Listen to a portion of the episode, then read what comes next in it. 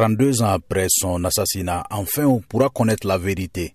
Dabo Boukari, étudiant en septième année de médecine, militant de l'ANEB, l'Association nationale des étudiants burkinabés, a été enlevé le 19 mai 1990 à la suite d'une manifestation pour réclamer de meilleures conditions de vie et d'études. Selon les témoins de l'époque, il a été torturé à mort par l'ex-garde prétorienne de Blaise Compaoré, le RSP, le régiment de sécurité présidentielle. Après son ouverture en 2000, la procédure judiciaire est restée sans suite pendant de nombreuses années sans connaître une évolution significative. Le général Gilbert Djendiere, ancien chef d'état-major particulier de Blaise Compaoré, et le lieutenant-colonel Mamadou Bamba sont inculpés dans le dossier. Ils sont accusés de complicité d'arrestation illégale, de séquestration aggravée, de complicité de coups et blessures ayant entraîné la mort sans intention de la donner et de recel de cadavres.